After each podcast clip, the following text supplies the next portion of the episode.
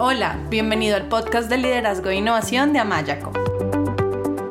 Creemos en la capacidad de las personas para mejorar su entorno y las ayudamos a lograrlo. Por eso, hemos creado un podcast diseñado para brindarte herramientas que te ayuden a crecer, desarrollar tu talento y a lograr los resultados que buscas en tu vida y tu trabajo.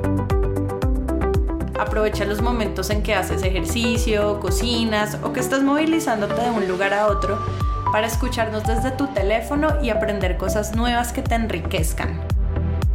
Nos encanta que nos acompañes hoy.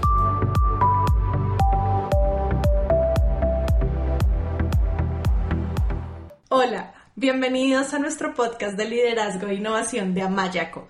Yo soy Melanie Amaya, coach profesional certificada, y en el episodio de hoy estamos muy, muy contentos y emocionados. Tenemos un invitado muy especial. Su nombre es Alan Hipman, quien realizó una carrera de más de 30 años muy impresionante e interesante en la industria petrolera como director y gerente de BP, British Petroleum, para Latinoamérica, para el Caribe, trabajó también en Inglaterra, en Algeria y también ocupó la gerencia general y otras posiciones de liderazgo en otras compañías de la industria petrolera en el Reino Unido, en Noruega, en los Países Bajos, en el Congo, en Estados Unidos, en Canadá y en Botswana. Así que, Alan, muchas gracias por aceptar nuestra invitación. Qué rico tenerte hoy con nosotros. No, estoy muy contento de estar acá y eh, estar muy dispuesto de, hablar en eh, cualquier asunto que, queremos explorar. Alan, buenísimo. ¿Y qué tal si entonces comienzas presentándote, contándonos un poco sobre ti y dentro de lo que nos cuentes me gustaría que incluyas dónde naciste y en qué, en qué países has vivido? Bueno, listo. Yo, yo nací en, en Inglaterra, sin embargo no fui mi, eh, mi elección. Em, y fui eh, una situación en que yo eh, estaba eh, en una familia que tenía una vida nómada. Entonces, eh, yo eh, sí estaba eh, nacido un poquito antes, había sido eh, nacido en los Estados Unidos americanos, un poquito después, había eh, nacido en Alemania. Entonces estamos como familia en movimiento todo el tiempo. mi primer colegio fui en Alemania, mi último colegio fui en Singapur fui a la universidad en, Escocia. Eh, primer trabajo, como habíamos mencionado, fui en Botswana. Eh, esto de verdad fui en minería.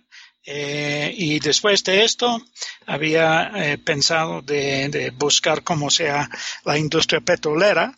Eh, por, no sé, dos años fui el, el idea inicial eh, me atrapó eh, en, esto por, sí, más que 30 años, mucho más de 30 años de verdad, y eh, quedé. Entonces, em, no, viví en, eh, después de, de, este periodo en, África, estaba en, Escocia, en Trinidad, en Canadá, Estados Unidos varias veces, eh, Venezuela, Colombia, en el Congo. Em, entonces, em, sí, una vida en movimiento y últimamente mi país como mi hogar elegido es, es Colombia. Y entonces aquí estoy. Ay, bueno, no, me encanta. Se ve de verdad como una vida súper interesante. Qué, qué delicia que hayas tenido esa oportunidad de estarte moviendo y de seguir estarte moviendo por el mundo.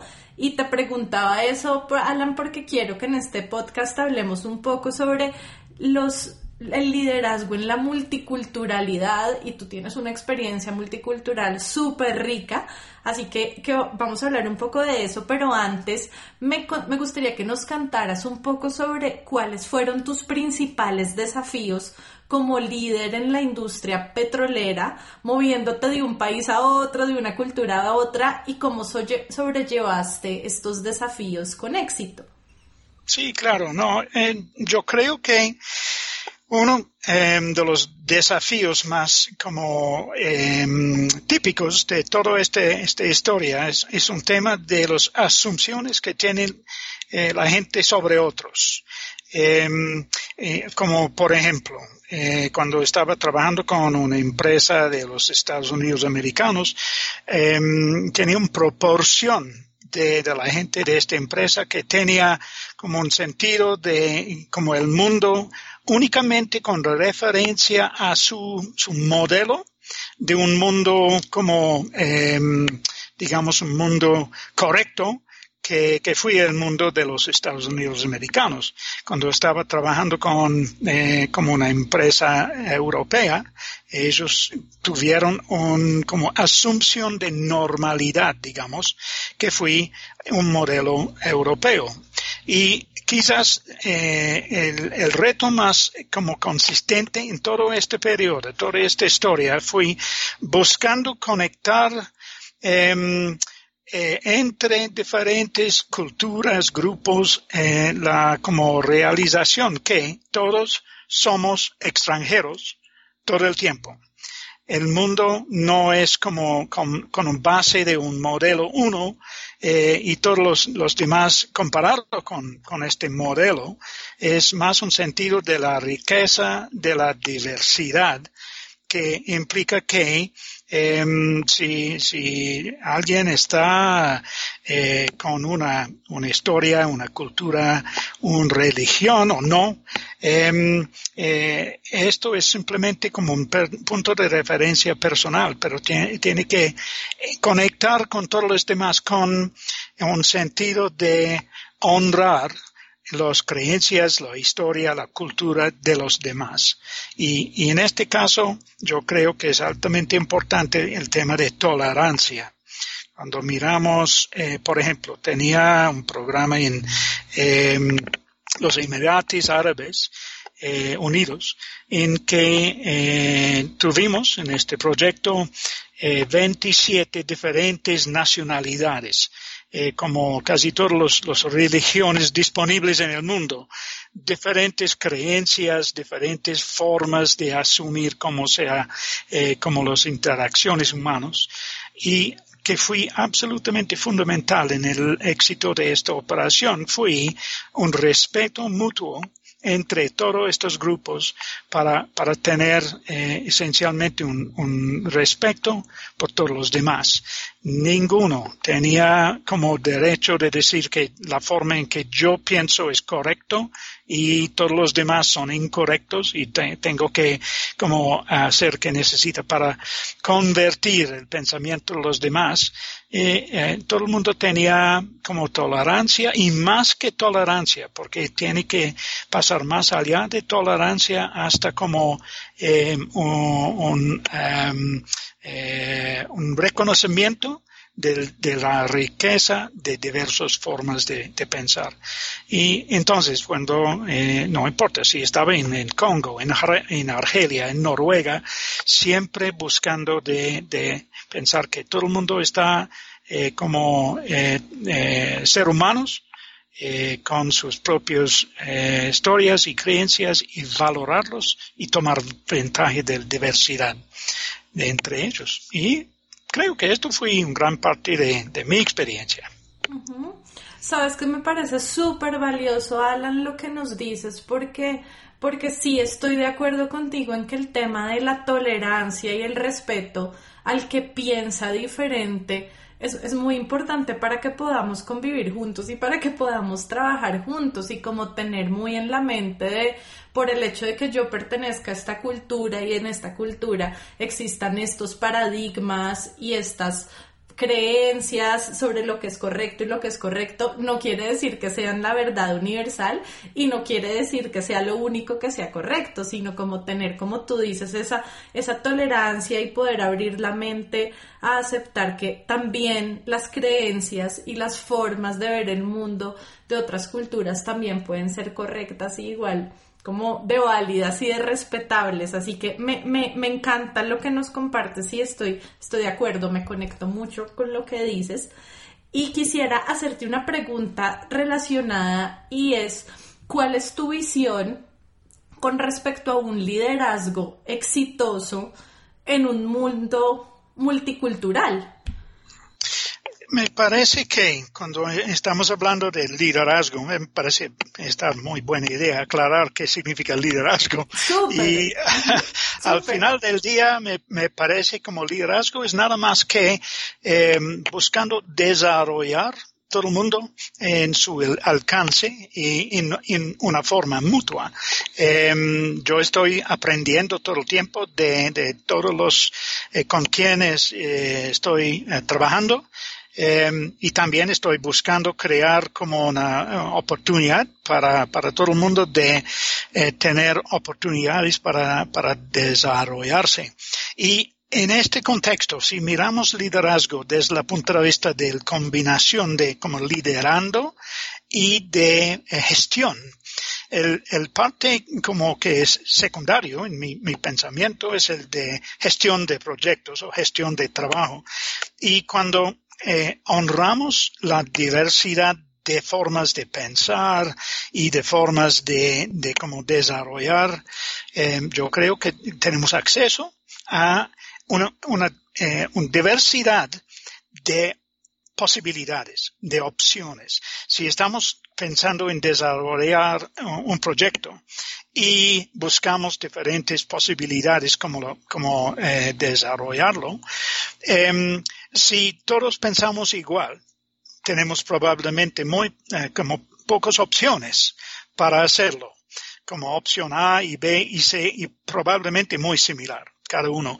Pero cuando tenemos una gran diversidad de miembros del equipo y cada uno con su propia forma de pensar y su propia historia y su propia experiencia, em, yo creo que podemos eh, desarrollar más opciones y una diversidad de opciones muy alto que también es muy valioso para crear el valor más alto en el tema de gestión de posibilidades o opciones.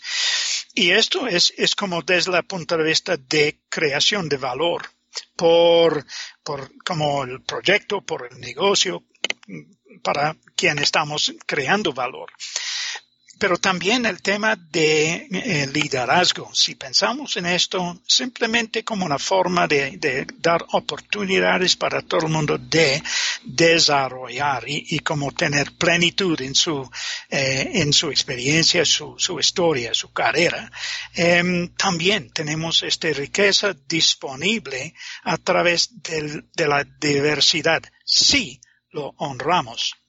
Eh, y esto es una cosa fascinante porque en, en, el tema del liderazgo, yo había trabajado con mucha gente que tiene un, una, una, forma de pensar que es como, eh, como limitado.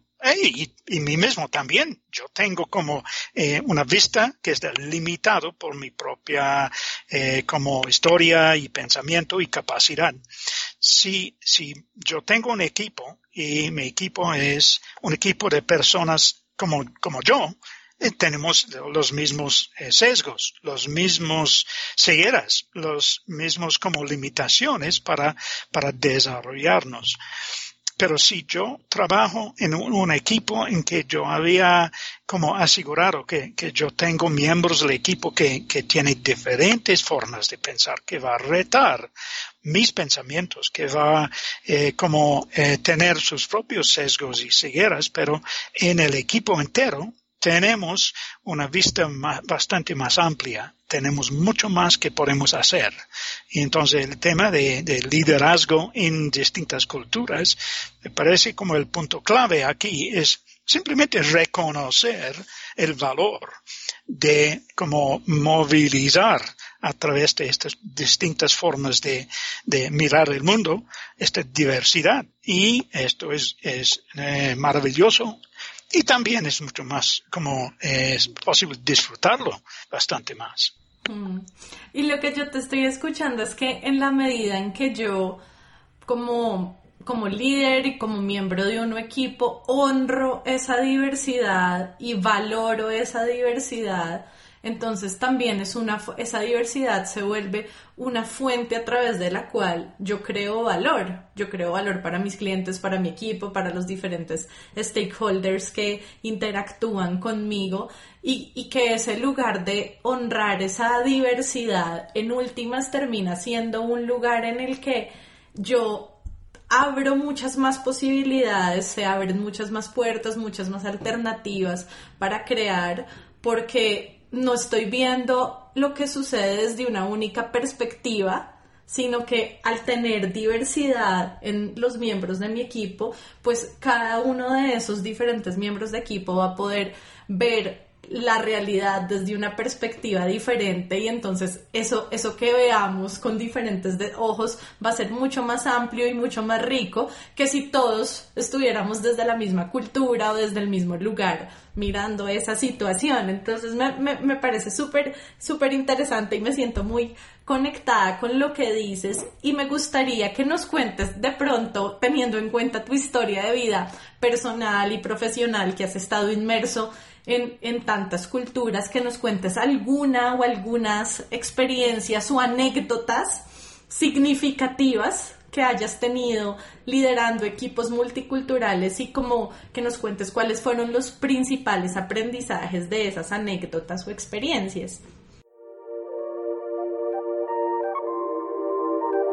Para recibir más herramientas que te ayuden a generar los resultados que buscas en tu vida, trabajo y organización, te invitamos a inscribirte a nuestro newsletter. Solo tienes que entrar a nuestra página web amayaco.com y escribir tu email en la sección Nuestro newsletter. No, claro, yo, yo puedo dar como probablemente varios ejemplos, pero que surge en mi mente inmediatamente es algo que de verdad es, es como una combinación, es, como cuando hablamos de liderazgo en, en como eh, múltiples culturas tiene que tomar en cuenta la complejidad del mundo. Em, pero vamos a pensar, por ejemplo, de una operación en Argelia, en que para, para tener como eh, una forma de interactuar con todo el mundo en este equipo, Em, tiene que tener mínimo como cuatro lenguajes, cuatro idiomas.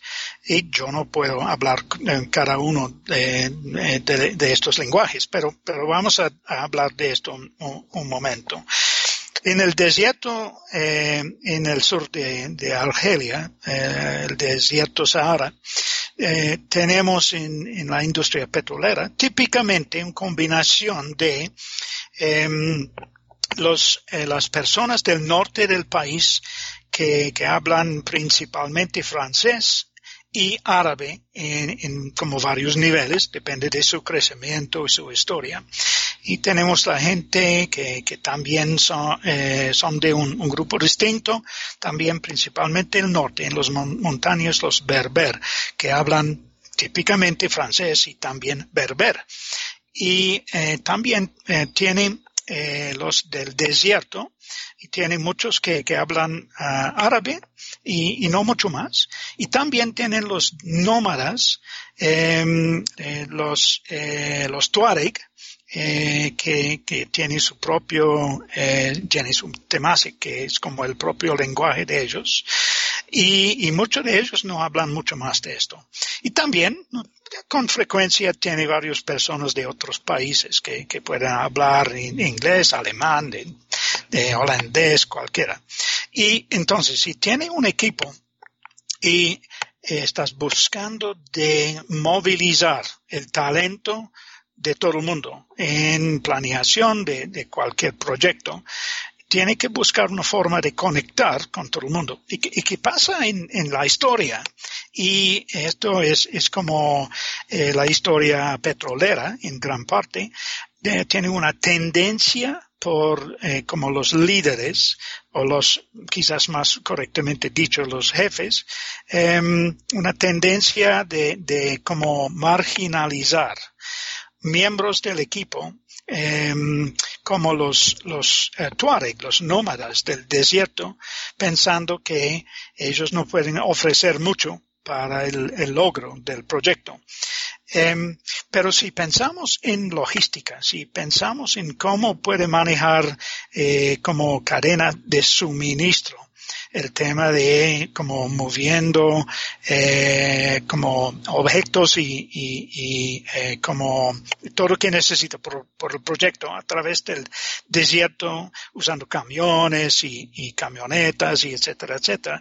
Los Tuareg son que ellos conocen mejor que todo el desierto conocen las rutas, conocen las condiciones, conocen dónde puede embararse en, como momentos de lluvia, eh, las rutas más eficientes y, y, etcétera, etcétera.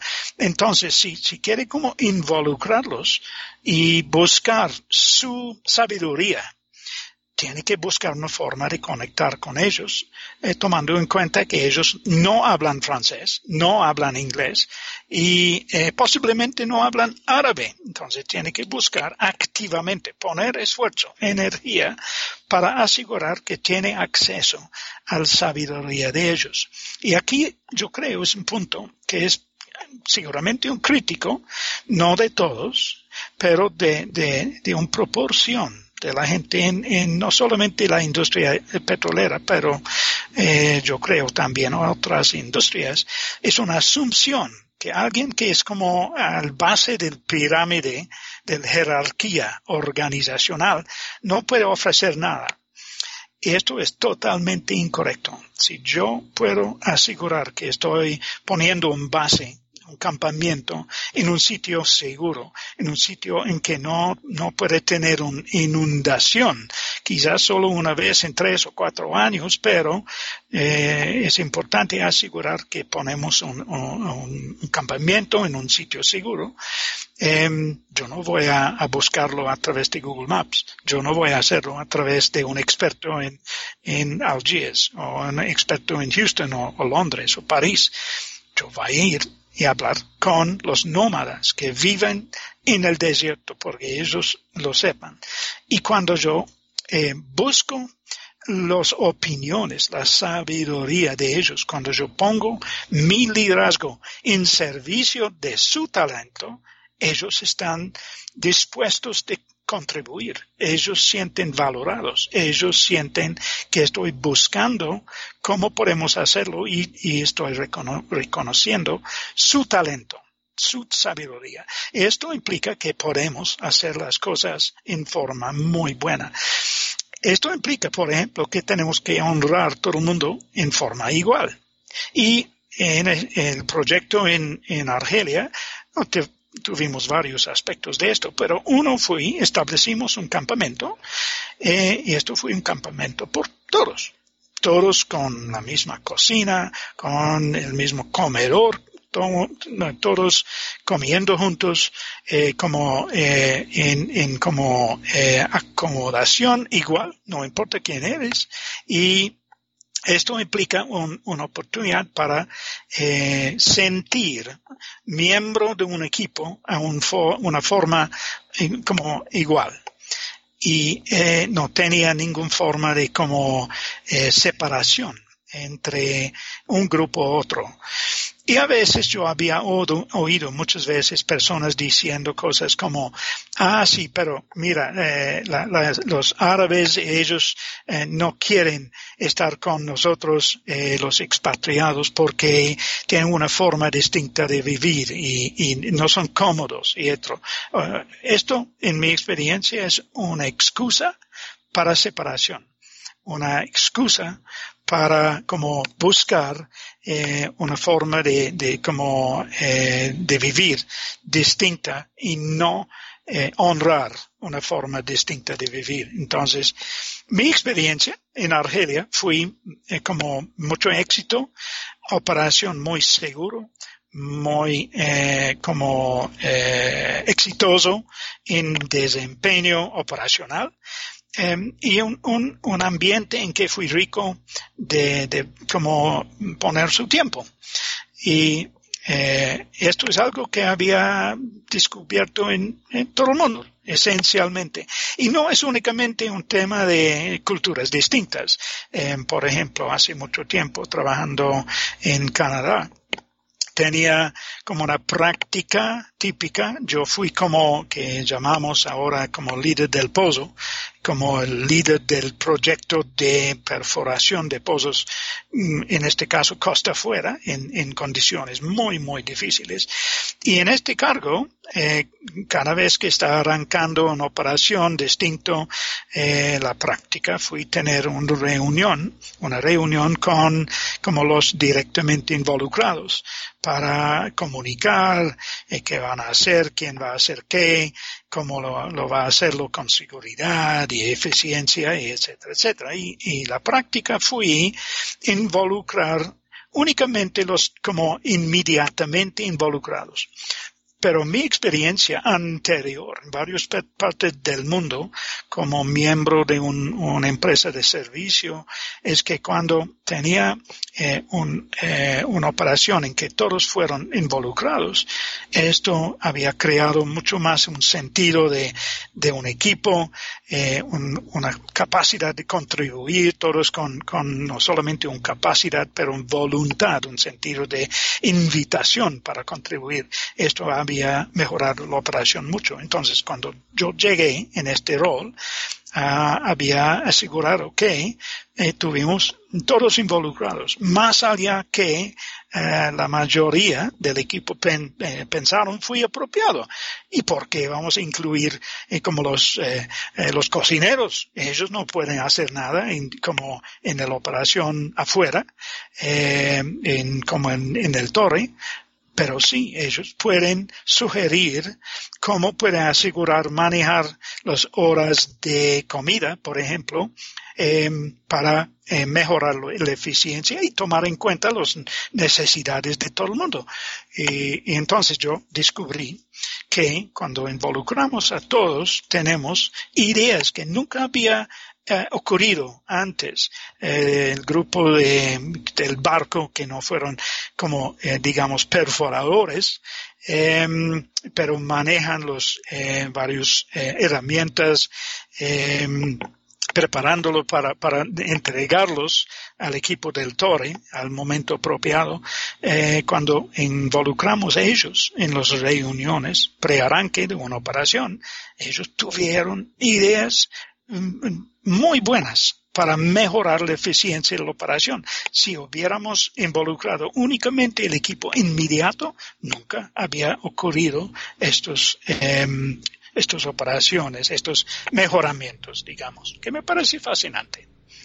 A mí también me parece fascinante y, y, quiero como rescatar algunos elementos que mencionas porque me parecen súper valiosos y es, y es lo que hablas de como el hecho de cuando yo me pongo en un lugar de unir, incluir, hacer partícipes a todos en vez de un lugar de separar, dividir y excluir, entonces me beneficio. Porque porque esa unión y esa inclusión también también permiten contar con ideas de muchas más personas y por lo tanto tener mucha más riqueza de ideas y muchas, muchas más mentes pensando juntas y que como tú muy bien lo mencionas, en el caso de ustedes el resultado fue una mayor eficiencia en el proyecto que estaban llevando a cabo. Y, y creo que, obviamente que haya eficiencia en los proyectos es algo muy importante para las organizaciones, pero creo que tú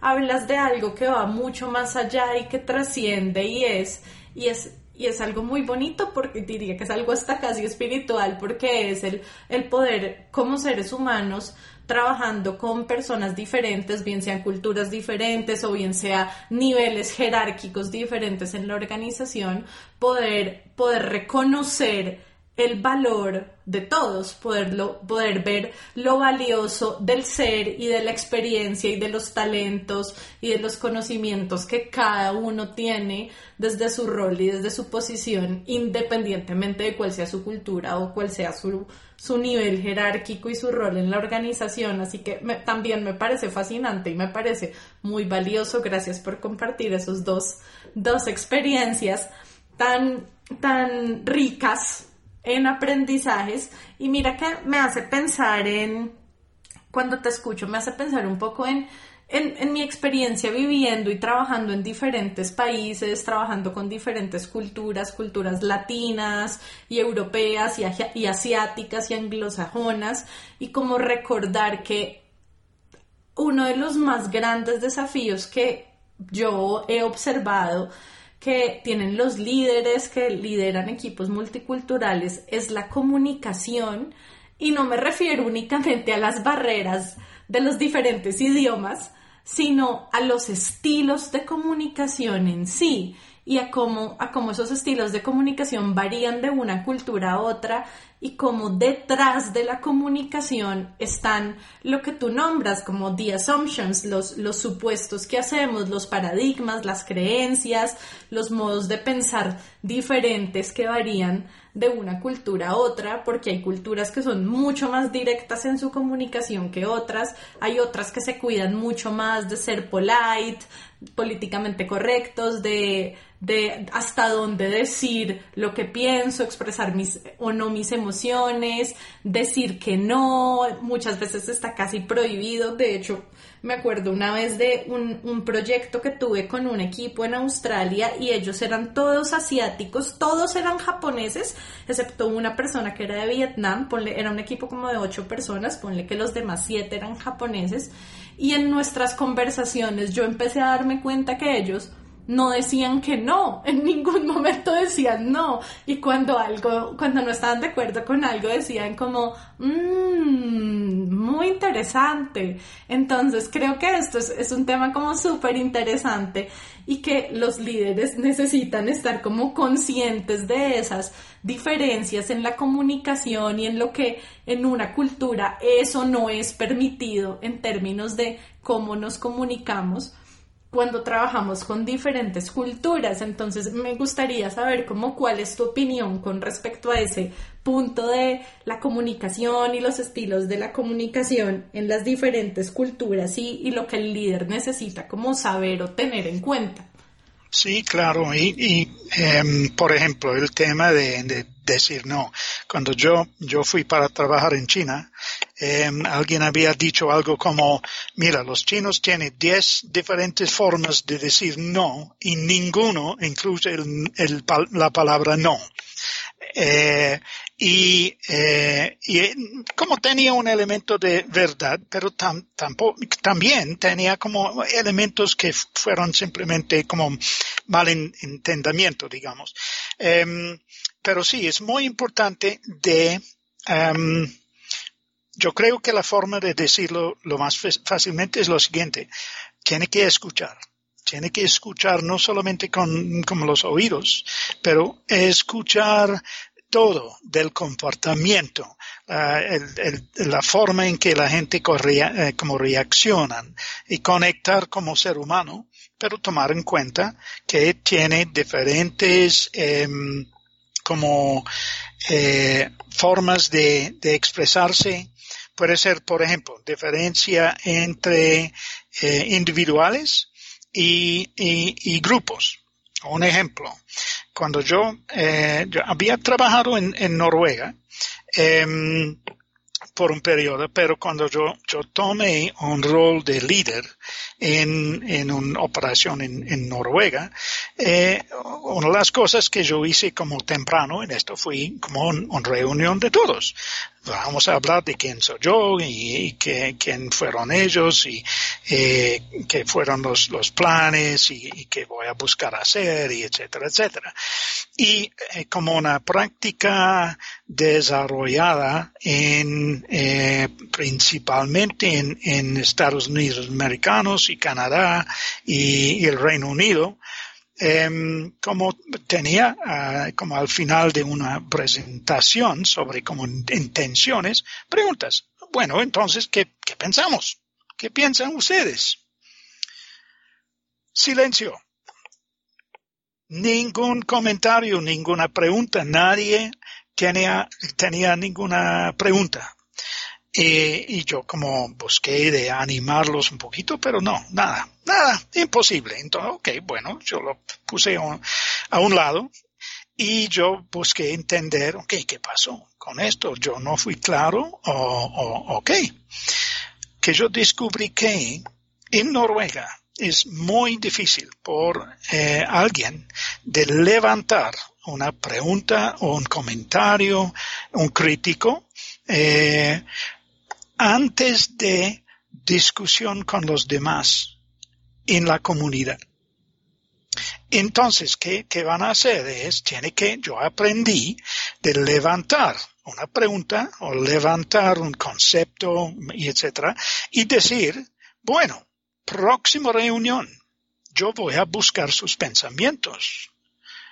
Y un mes después, yo puedo levantarlo otra vez. Ah, recordamos que hace un mes yo había pensado en, levantar esto. Ahora, entonces, ¿alguien, alguna pregunta? Y ya, tiene preguntas, muchas. Y comentarios, y críticos, y quejas. Pero nadie fue capaz de levantarlos antes de socializar sus pensamientos en esta comunidad, como en grupos más pequeños.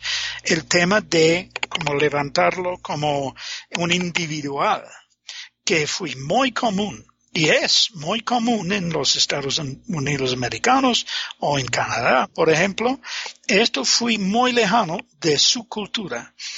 Ellos tenían que eh, o tuvieron que hablar uno con otro y en pequeños grupos de qué pensaron y cómo fueron los, los positivos y negativos y etcétera, etcétera, para llegar a una comodidad de levantar una pregunta.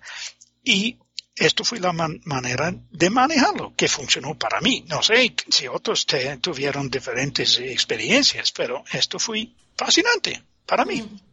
Sí, y me parece que es como muy significativo y muy diciente y me hace como, como preguntarme y quedo curiosa con respecto a cuáles serán las creencias que ellos tienen en su cultura sobre, sobre la comunidad, ¿sí? Porque me parece muy diciente que en otras culturas, como tú mencionas, como por ejemplo en Estados Unidos o en Canadá, como el significado que tiene la individualidad, el rol del individuo frente a la comunidad y debe ser muy diferente al rol que tiene el individuo y la comunidad y el significado que se le da a la individualidad y a la comunidad en estas en estas eh, comunidades que nos mencionas. O sea, creo que son unos que detrás de estos roles hay unas creencias como de lo que es aceptado y de lo que no es aceptado y lo que es correcto y lo que es correcto, pues muy, muy, muy diferentes, me parece, también me parece fascinante. Y, y me gustaría preguntarte algo y es, ¿tú cuál crees que es el error más grande que cometen los líderes trabajando con equipos multiculturales? Eh, obviamente yo, yo puedo hablar con, como respecto a mí mismo. Em, y, y, quizás con, como respecto a la experiencia que yo, yo, eh, yo tengo de varios otros en, en como en la historia. Em, entonces es, eh, no es muy fácil de decir como una regla, una norma, nada de eso. Pero yo, yo creo que eh, como la, la oportunidad que tienen los líderes que no fueron tomados a un nivel que, hubiera sido mejor por muchos, fue de poner energía en buscar entender, em, de tener eh, como asunciones asociado con, con varias personas o grupos culturales con base de, vamos a decirlo en, en forma lo más fácil, prejuicio. Por ejemplo, Em, yo recuerdo hace varios años ahora un, congreso que fui en Viena en que eh, tenía como 250 líderes en la industria petrolera em, y llegaron un asunto como una pregunta sobre el tema de em, seguridad eh, en las operaciones de, empresas eh, de China. Y fue muy interesante. ¿Por qué? Tenía dos tercios, más o menos, de este grupo de 250 líderes diciendo esencialmente, ah, los chinos no tienen ninguna capacidad por la seguridad. Eh, eh, ellos operan en, forma muy insegura, eh, no, no tenía, no tiene como capacidad para hacerlo, bla, bla, bla. Y, son como muy, es muy difícil de, trabajar con ellos con este, esta cultura de, de seguridad que es tan baja. Y el otro tercio diciendo, ah, no, no es así. Ellos tienen toda la capacidad para trabajar en forma segura, pero ellos también trabajan en la forma en que el cliente va a indicar qué necesita hacer. Y entonces tiene que establecer las expectativas en forma muy clara. Y cuando trabaja con, con los chinos, empresas chinos, chinas, em, eh, y está muy claro sus expectativas de una operación con una cultura segura, ellos pueden hacerlo. Pero es entonces culpa tuya. Todo el mundo en esta sala eh, que, que, fueron como líderes de proyectos en varias partes del mundo, no solamente en China, pero en otras partes del mundo en que fueron trabajando con equipos chinos o grupos chinos. Eh, si no tiene eh, como una operación segura, tiene que mirar el espejo antes de todo.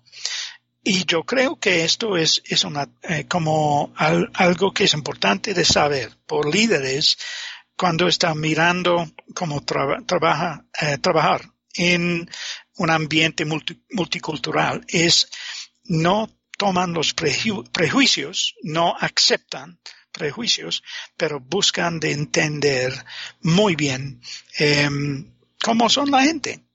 Mi experiencia en, en este momento, en este como eh, antes de este congreso en, en Viena, eh, yo tenía en mi alcance, en mi operacional, un proyecto en China eh, en que tuvimos casi nadie más allá de los chinos operando en este, este proyecto.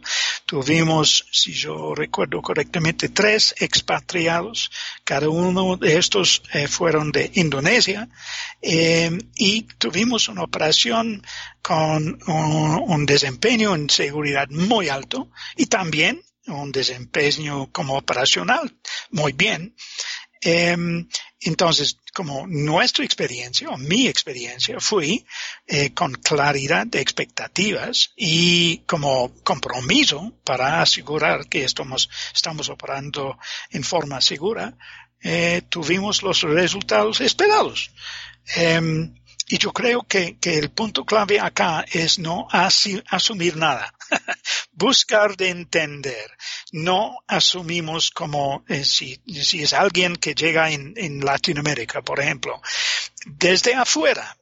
En Latinoamérica eh, eh, existe como un, un, decirlo, como un prejuicio que tiene una cultura latina si fuera igual en todas las partes de, Latinoamérica, pero entendimos muy bien que y como tiene una diferencia entre la cultura argentina y mexicana y venezolana y ecuatoriana y, en todas partes, em, no solamente en como eh, digamos de los diferentes países, pero en diferentes grupos dentro de los países. Y no vamos a olvidar que también todos somos individuales podemos tener eh, un individual de, no sé, de, Buenos Aires y un individual de Patagonia em, que representan muy bien como los, los, como asunciones que tenemos sobre estos dos sitios, pero también otros dos de los dos sitios que son totalmente distintos. entonces, eh, como yo creo que el gran eh, reto es asunción. Asumimos que todo, eh, todos los colombianos son iguales y, y, todos los colombianos tienen como una cultura eh, que es representado con no sé qué, historias de telenovelas de los setentas, si me entiendes. Eh, entonces, no asumir nada, buscar explorar para entender.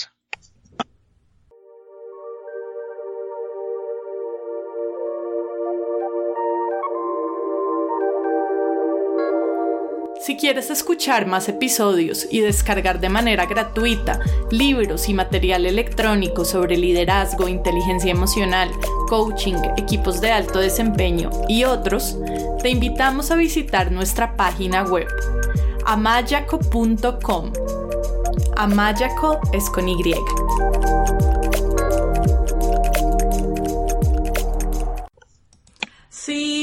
mira, estoy de verdad súper, súper de acuerdo con lo que dices. Quiero como rescatar varias cosas porque me parece, Alan, que has dicho muchas cosas importantes y comenzaste hablando de la escucha y creo que la escucha está 100% relacionada con lo que estás diciendo de no asumir y de no hacer suposiciones porque la escucha es lo que me permite, en vez de, que, de quedarme con ese prejuicio que tú hablas, ese prejuicio del otro, poder ir más allá y ponerme en un lugar de, de verdad, quiero entender cómo el otro piensa y cómo el otro siente.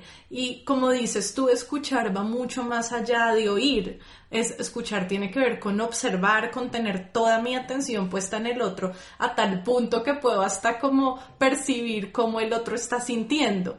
Entonces, entonces me parece que, me parece que escuchar, como tú dices, implica, implica no hacer suposiciones, no, no asumir y no quedarme con los prejuicios y asumir que mis prejuicios sobre el otro son la realidad, sino de verdad tener una actitud de quiero comprender quién es el otro y quiero comprender cómo piensa y por qué piensa como piensa y cómo siente y por qué se siente como se siente y qué es lo que lo mueve y qué es lo que valora y qué es lo que lo moviliza. Y creo que desde ese lugar cómo es posible pues realmente, realmente comunicarnos y realmente entendernos y, poder valorar al otro y creo que eso va mucho más allá. O sea, no solamente aplica para los equipos multiculturales, sino hasta para los equipos de una misma cultura, algo que yo he observado en mi experiencia trabajando con equipos es que es que la escucha es un tema que, que sigue siendo un desafío para muchos y que, y que cuando, y lo, y lo sé por lo que me dicen mis clientes, y es cuando realmente aprenden a escuchar, esto genera muchos cambios y se abren muchas posibilidades en su relación, tanto como con sus equipos, como con sus clientes. Entonces, entonces creo que, creo que cuando empiezas hablando de la escucha, es, algo muy positivo y estoy de acuerdo con lo que dices de, de no quedarnos con esos prejuicios y no asumir que esos prejuicios son la verdad. Creo que en general no creernos todo lo que pensamos es importante, pero, pero en específicamente en, esto de lo que estamos hablando, sí, sí creo que, que poder, que poder cuestionar mis propios prejuicios y mis propias creencias y no asumir que lo que pienso es verdad es importante y de hecho me hace pensar en algo que, eh, una teoría que se llama la escalera de inferencia, que en este momento no estoy 100% segura si es de Algiris y aparece en un libro de Zeng o si es de Zeng y aparece en un libro de Algiris, una de las dos, pero habla sobre eso, sobre cómo yo hago, él pone un ejemplo y es como eh, digamos, Carlos. Carlos llegó tarde a la reunión, entonces yo asumo, hago un prejuicio, hago un juicio en mi mente sobre el otro y es que asumo que Carlos no le importa el proyecto y no está interesado. Entonces, desde tener ese prejuicio y asumir eso, entonces yo me enfado con Carlos y supongamos que le grito o lo regaño, en vez de tomarme el tiempo de conocer, preguntar, verificar qué es lo que está pasando con Carlos y tener y actuar en vez de reaccionar impulsivamente en piloto automático llevado por mis prejuicios y por lo que asumo, como darme el espacio para actuar de una manera eficiente habiendo, habiendo, habiéndome dado el permiso y tomado el tiempo de, de conocer al otro y de verificar y preguntar qué es lo que está pasando. Entonces, pues me, me gusta mucho lo que dices, me siento muy conectada. Sí, claro, el, el tema de Chris Algeris y, la escala de eh, escalera de, inferencia es algo que había como aplicado eh, por mucho tiempo, el, el sentido de em, nuestras experiencias condicionan nuestras asunciones. Y cuando tenemos una situación nueva, eh, no volvemos a percibir los hechos actuales, simplemente volvemos a la experiencia que había condicionado nuestros pensamientos, nuestras asunciones. Y esto crea un sesgo. Eh, y, es fascinante a mí la forma en que creamos nuestros propios sesgos eh, y cegueras con base de la experiencia que tenemos.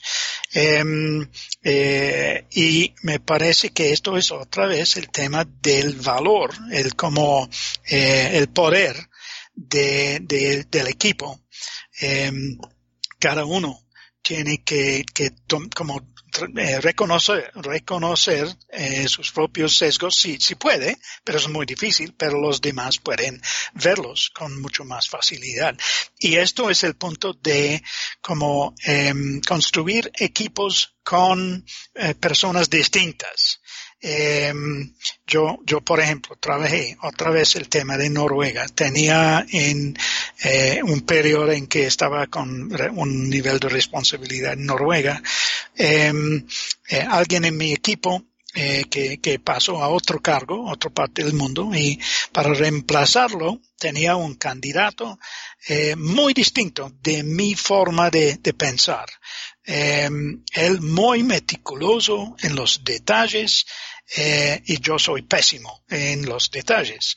Eh, él con como una, una forma de interactuar muy lineal y sin embargo yo había descubierto que, que estoy más lineal que yo pensé. Eh, yo, yo creo que eh, tengo una vista un poquito más amplia. Entonces, mucha gente había dicho a mí, ah, no, él no es buen candidato por este equipo porque ustedes eh, eh, estarán en conflicto todo el tiempo.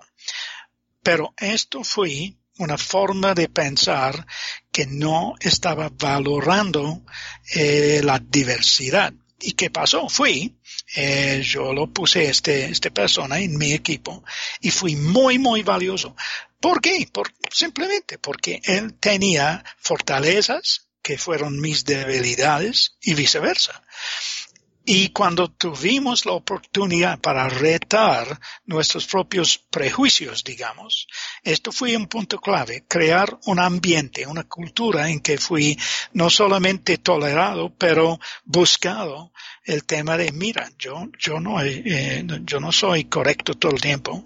Eh, y entonces todo el mundo tenía como la, la oportunidad, eh, la invitación todo el tiempo para retar mis asunciones y tomando en cuenta el tema de, la escalera de, eh, inferencia, estamos siempre como volviendo a los básicos eh, y no asumiendo no, no, asumimos muchos, seguramente, pero mucho menos que, que otros equipos.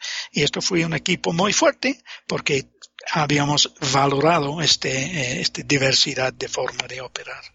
Mm, sí, y, y mira, ahora que pues hablamos un poco del tema de la escalera de inferencia y de Algiris, Algiris nos habla en su modelo de, del aprendizaje de doble bucle, así como de manera muy resumida y muy simple, que precisamente lo que pensamos nos hace sentir de una determinada manera y cómo nos sentimos influencia cómo actuamos y cómo actuamos nuestros resultados. Entonces, relacionándolo con lo que tú dices, si yo soy capaz de cuestionarme mi propio sesgo, si yo soy capaz de cuestionar mis propios supuestos y eso que yo asumo del otro, entonces también voy, estoy siendo más libre a la hora de actuar porque no estoy actuando como llevado por mis pensamientos y mis prejuicios y mis supuestos muchas veces inconscientes, si no estoy teniendo como dándome ese espacio para ver, ok, ¿qué es esto que estoy pensando?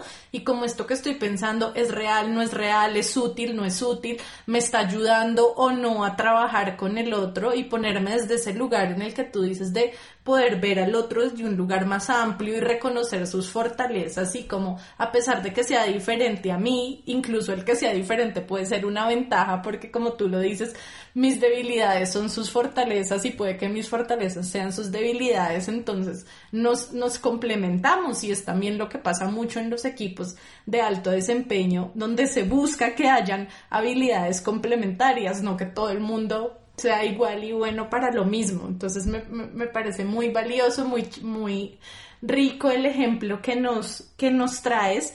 Y te he escuchado, Alan, hablando varias veces del tema de la seguridad y sé que es parte como de tus fuertes, de tus fortalezas, el tema, el tema de la seguridad. Entonces me gustaría que, sé, que se salió un poquito del tema de la multiculturalidad, pero me gustaría que nos hables un poco de este tema de, del liderazgo en torno a la seguridad. Bueno, claro, y, yo creo que es tan importante por como nuestro trabajo que, que es como es valioso de hablar de esto un momento. Y, y yo creo quizás que, que quiero decir sobre esto es dos cosas. Uno es es muy, muy simple. Es el tema de dar ejemplo. Y, y, esto es otro aspecto del liderazgo que es fundamental. Es mostrar la vía, es dar ejemplo a todos como, como estamos. Esto es como somos. Esto es, son los hábitos que tenemos en nuestra, nuestra vida. Seguridad no es una tarea, es como vivimos el trabajo. Em, y yo creo que el segundo es un mito o, quizás simplemente una, una creencia que es muy común que la seguridad en, en el trabajo es como una, un, un balance eh, yo creo que, que, mucha gente piensa que, ok, yo, yo puedo tener seguridad o yo puedo tener eficiencia y es simplemente un tema de eh, como eligiendo la proporción. Eh, si yo pongo más energía en seguridad, eh, yo voy a aceptar una pérdida de eficiencia y viceversa. Y esto es totalmente incorrecto en mi experiencia. Mi experiencia es muy simple. Cuando yo hago, que yo hago para buscar una operación seguro, había hecho también que va a dar una operación eficiente también. Cuando pensamos, por ejemplo, para tener una operación seguro, tenemos que pensar en qué vamos a hacer, quién va a hacer qué, cuándo y cómo, con qué herramientas, quién tiene que comunicar con quién y qué son las varias etapas de la operación. ¿Cómo aseguramos que entendemos claro los peligros, que habíamos identificado el nivel de riesgo asociado con estos y qué tenemos que hacer para reducir, eliminar, sustituir, gestionar los riesgos a, un nivel que es lo más, eh, lo más bajo razonablemente practicable. Entonces, cuando habíamos hecho todo esto, wow, habíamos también hecho que necesita por una operación eficiente. ¿Qué vamos a hacer? ¿En qué manera? ¿En qué orden? ¿Quién va a hacer qué? Y bla, bla, bla. Yo voy a repetir exactamente el mismo. Eh, y entonces, cuando estamos enfocados en una operación seguro, va a llegar una operación eficiente. Y esto para mí es muy simple. Y yo tenía evidencia directa de esto por muchos años. Es posible llegar en el mismo sentido como eh, a una, una forma de pensar en esto que es esencialmente igual, pero llegando en el, otro sentido, que es, ok, vamos a buscar una operación eficiente y si pensamos en los aspectos de seguridad mientras planeando, etcétera, vamos a llegar con seguridad como eh, una extra. Pero prefiero yo crearlo en el sentido que había descrito. Arrancamos con que tenemos que hacer por seguridad y por, eh, como supuesto, llegamos con eficiencia como una consecuencia inevitable. Eh, y estos eh, dos me parece lo más importante en el tema de seguridad. Y sabes que me, gusta mucho, Alan, escucharte porque es nuevamente como cuestionándonos lo que asumimos, cuestionándonos los supuestos. Entonces es también cuestionarse ese mito del que tú hablas de que entonces si tengo seguridad no tengo eficiencia y como ese mito no es real y como lo contrario, en la medida en que garantizo la seguridad en la operación, logro tener más eficiencia. Entonces me, me encanta la manera en que lo explicas. Y ya para terminar, me gustaría que le dieras a nuestros oyentes, nuestros oyentes que buscan desarrollar su, liderazgo, que les des, que me gustaría saber qué consejos les darías, tanto en términos de, garantizar una operación segura, como en términos de eh, liderar equipos multiculturales. Yo creo que el, punto clave es muy simple, es, es como curiosear, explorar para entender. Em, esto puede ser desde el punto de vista si estás trabajando en un país eh, que es un país musulmán, por ejemplo, ok, ¿eh? ¿qué significa esto? ¿Qué es el ramadán? ¿Y por qué? ¿Qué, qué son las creencias de la gente? Eh, ¿Qué es importante en el tema de em, cómo cuidar la vida? Eh, tiene un, una cita, eh, si yo recuerdo correctamente, en sección mesa 25 del Corán, que dice, eh, que dice lo siguiente, más o menos. Em, y si em, salvas la vida de una persona, había salvado todo el mundo. Y esto es una creencia en el Corán que me parece muy importante. Es como está en una extensión del individual al entero. Y cuando, cuando eh, miramos el mundo desde el punto de vista de las creencias de los demás, cuando buscaremos eh, activamente entender cómo son, eh, cómo la gente, cómo, cómo están, eh, las creencias, la, historia, por qué están como están. Eh, porque, por ejemplo, quizás eh, como otro, otro elemento, pero si tienen un equipo que incluye coreanos y japoneses, quizás no es tan fácil de manejar como un grupo de eh, como japoneses y japoneses. la historia es algo que de, de que puede aprender mucho. Entonces yo creo inicialmente es el tema de curiosidad, para entender, porque la gente son eh, maravillosa y el mundo es maravillosa y, podemos ganar bastante eh, simplemente buscando entender y, y, si puedes como buscar eh, unas palabras en un una idioma distinta y buscar saludar a la gente y decir por favor y, gracias. Eh, esto es un primer paso también para manejar el tema de idioma y, no necesita nada más de esto para conectar inicialmente. Entonces yo creo que mis pensamientos son intentar conectar con la gente, intentar eh, entenderlos, que son eh, las preocupaciones de ellos, cómo ellos pueden contribuir y, hacerlo con humildad en el sentido de yo no tengo las respuestas, yo no tengo como la vía correcta, eh, yo también estoy esperando de aprender, de desarrollar, y si yo veo mi mundo de liderazgo del punto de vista de desarrollando mi equipo e incluso mi, mí mismo, yo creo que esto puede ser un buen eh, arranque. Ay, Alan, me encanta, me encanta y, me uno, me uno a tus palabras de, de, curiosidad, de conectar con el otro y de hacerlo desde un lugar de humildad y estoy 100% segura que ese es el lugar desde el cual es posible construir, construir, construir equipos y construir relaciones significativas. Así que me encanta, me uno y quiero de verdad agradecerte por por estar hoy con nosotros, por haber aceptado nuestra invitación. Me ha parecido una entrevista maravillosa, súper valiosas, todas tus experiencias, tus conocimientos. Gracias por, por compartir tus aprendizajes e ideas con nosotros. No, con mucho gusto y gracias para escucharme.